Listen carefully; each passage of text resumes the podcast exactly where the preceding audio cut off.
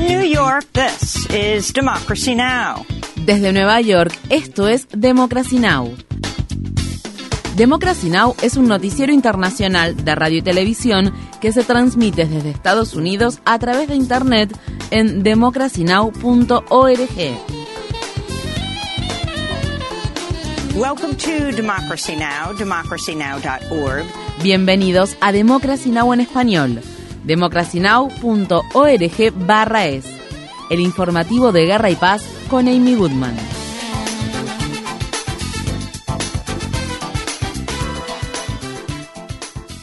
En Grecia se encontraron los cadáveres de al menos 18 personas en el bosque de Dadia, donde los incendios forestales han estado ardiendo durante casi una semana. El denso bosque se encuentra en el noreste de Grecia, cerca de la frontera con Turquía, lo que lo convierte en una ruta de migración común para las personas que huyen de Siria y otros países de la región, con la esperanza de llegar a Europa, por lo que se cree que los cadáveres que fueron encontrados pertenecen a solicitantes de asilo. Las sofocantes olas de calor, junto con las condiciones atmosféricas secas y los vientos, han provocado decenas de incendios forestales en toda Grecia. Cientos de bomberos han sido desplegados para combatir las llamas al tiempo que los hospitales y las clínicas están a punto de alcanzar su capacidad máxima. Estas fueron las palabras expresadas por un enfermero de la ciudad de Alejandrópolis.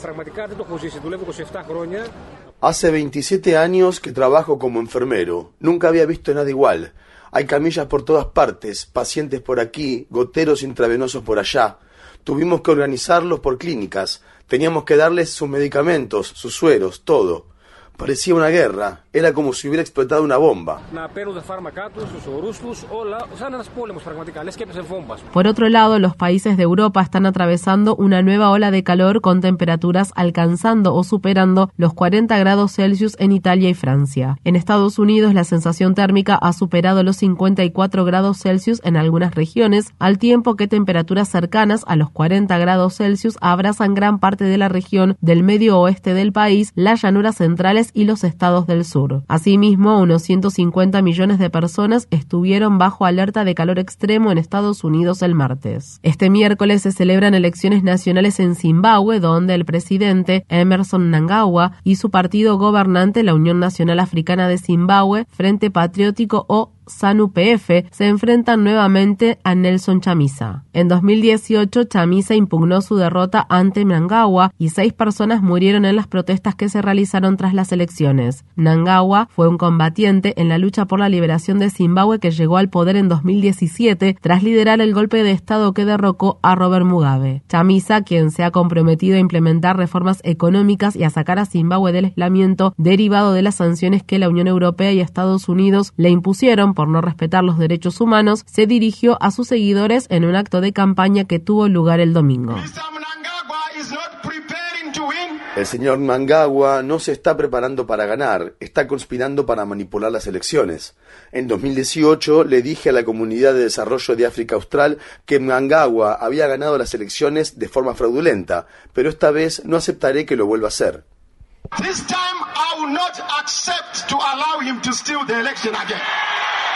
La Unión Africana ha suspendido a Níger como miembro del bloque regional en respuesta al golpe de Estado militar del 26 de julio. Asimismo, la Unión Africana también dijo que evaluaría las repercusiones de una posible intervención militar por parte de la Comunidad Económica de Estados de África Occidental, pero rechazó cualquier acción militar que provenga de países que no pertenezcan al continente africano. A principios de esta semana, la Comunidad Económica de Estados de África Occidental rechazó el plan de una transición de tres años hacia un gobierno civil que propuso el jefe de la Junta Militar nigerina, el general Abdurrahmane Chiani. Por su parte, el pueblo nigerino ha apoyado ampliamente a la Junta tras el golpe de Estado. En Sudán, los enfrentamientos entre el ejército sudanés y el grupo paramilitar Fuerzas de Apoyo Rápido por el control de una base militar clave de la ciudad capital Jartum continuaron el martes por tercer día consecutivo. Miles de personas han muerto y millones se han visto obligadas a abandonar sus hogares desde que estalló la violencia hace más de cuatro meses.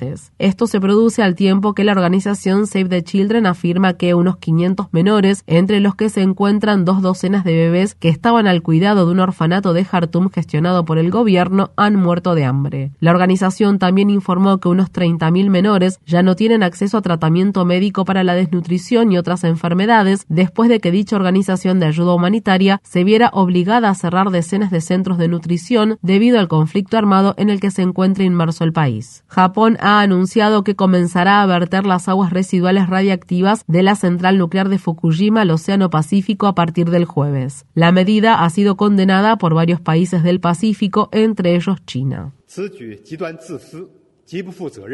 Esto es extremadamente egoísta e irresponsable. China insta encarecidamente a la parte japonesa a que corrija su decisión errónea y retire su plan de verter agua contaminada con material nuclear al mar. 中方将采取一切必要措施维护海洋环境维护食品安全。Por su parte, las autoridades de Hong Kong y Macao anunciaron que prohibirán las importaciones de marisco procedentes de 10 prefecturas japonesas. En Corea del Sur y Japón, aquellos quienes se oponen al plan de verter aguas residuales nucleares al mar han intensificado las protestas desde que el Organismo Internacional de Energía Atómica aprobó el plan en julio. Estas fueron las palabras expresadas por una manifestante que habló en la ciudad de Tokio. El desastre nuclear ocurrió en Japón y Japón debe enviar un mensaje sólido al mundo. Sin embargo, el gobierno de Japón dijo al mundo que es seguro verter las aguas residuales nucleares al mar sin mostrar ninguna prueba científica que avale su decisión. Eso es realmente indignante. En el futuro, los niños y niñas pagarán las consecuencias y padecerán problemas de salud. En Camboya, los legisladores eligieron oficialmente a Hun Manet, hijo del primer ministro saliente Hun Sen y general militar, como nuevo líder del país. Hun Sen ganó la reelección en julio tras reprimir a todo aquel que pudiera convertirse en un contrincante viable y declaró pocos días después que su hijo le sucedería. Algunos analistas dicen que se espera que Hun Sen siga ejerciendo la mayor parte del poder político de Camboya, aunque traspase el liderazgo del país a su hijo. China, Rusia y Sudáfrica han pedido que se amplíe el número de miembros de la Alianza de Países BRICS al tiempo que el bloque celebra su cumbre en la ciudad sudafricana de Johannesburgo. En la actualidad, el BRICS está integrado por Brasil, Rusia, India, China y Sudáfrica. Sin embargo, varios países del sur global han expresado su interés en unirse al bloque, entre los que se encuentran Arabia Saudí, Indonesia, Irán, Argentina y Egipto. El presidente brasileño Luis Ignacio Lula da Silva habló el martes en la cumbre. He defendido la idea de adoptar una moneda común para el comercio que no sustituya a nuestras monedas nacionales. Ya hemos superado al G7 y somos responsables del 32% del PIB a nivel mundial en términos de paridad de poder adquisitivo. Las proyecciones indican que los mercados emergentes en desarrollo son los que mostrarán un mayor ritmo de crecimiento en los próximos años.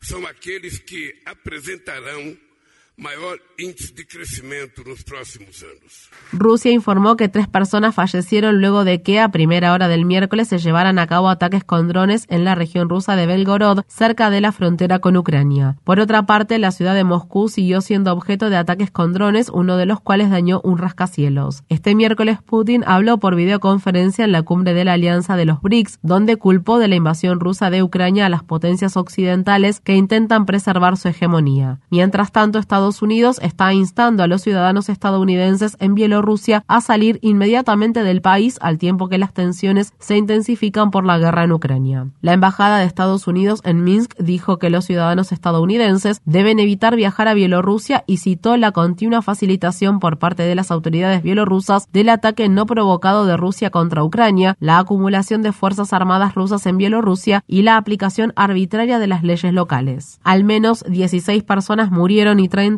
resultaron heridas cuando el martes un autobús chocó contra un camión de carga en el centro de México. Algunos de los heridos son solicitantes de asilo procedentes de Venezuela que se dirigían a la frontera estadounidense para asistir a sus citas con la Oficina de Aduanas y Protección Fronteriza. Según los informes más recientes, la mayoría de las víctimas son de nacionalidad mexicana. Los accidentes de transporte son una de las principales causas de muerte de los solicitantes de asilo que viajan desde la frontera sur de México hacia Estados Unidos. En la ciudad de Plainfield, en el estado de Nueva Jersey, una miembro de la Junta de Planificación Municipal ha sido removida de su cargo debido a la indignación pública que se suscitó después de que amenazó a manifestantes inmigrantes con llamar al Servicio de Inmigración y Control de Aduana para deportarlos. En las imágenes de un video que fue transmitido en vivo en Facebook se puede ver a la miembro de la Junta, Carmencita Pyle, preguntar sobre el estatus migratorio de un grupo de manifestantes pacíficos que se congregaron en una feria callejera durante el fin de semana para exigir a la ciudad y al Estado que proporcionen viviendas asequibles. En el video se puede oír a Pyle decir, todo lo que necesitan es un camión de inmigración, eso los hará correr. Los manifestantes, muchos de los cuales eran familias enteras, fueron desalojados de sus viviendas a principios de agosto luego de que su edificio fuera clausurado por presentar cientos de infracciones. La sede de Nueva Jersey de la organización dirigida por inmigrantes Make the Road dijo en las redes sociales, los inmigrantes de Nueva Jersey merecen respeto, dignidad y hogares seguros, no la deportación. El abogado John Eastman figura clave en el intento de Donald Trump para revocar los resultados de las elecciones presidenciales de 2020. Se entregó este martes en la cárcel del condado de Fulton. Eastman, quien es una de las 18 personas que fueron acusadas junto con Donald Trump de haber organizado una asociación delictiva para revocar los resultados de las elecciones presidenciales de 2020 en el estado de Georgia, habló con los periodistas fuera de la cárcel, donde afirmó que tanto él como Trump serán totalmente reivindicados. ¿Se arrepiente de haber puesto su nombre junto al del expresidente? De ninguna manera. El presidente se comunica y pide representación. Creo que cualquier ciudadano en mi posición debería estar dispuesto a representarlo. ¿Usted está reclamando inmunidad judicial? No voy a responder esa pregunta.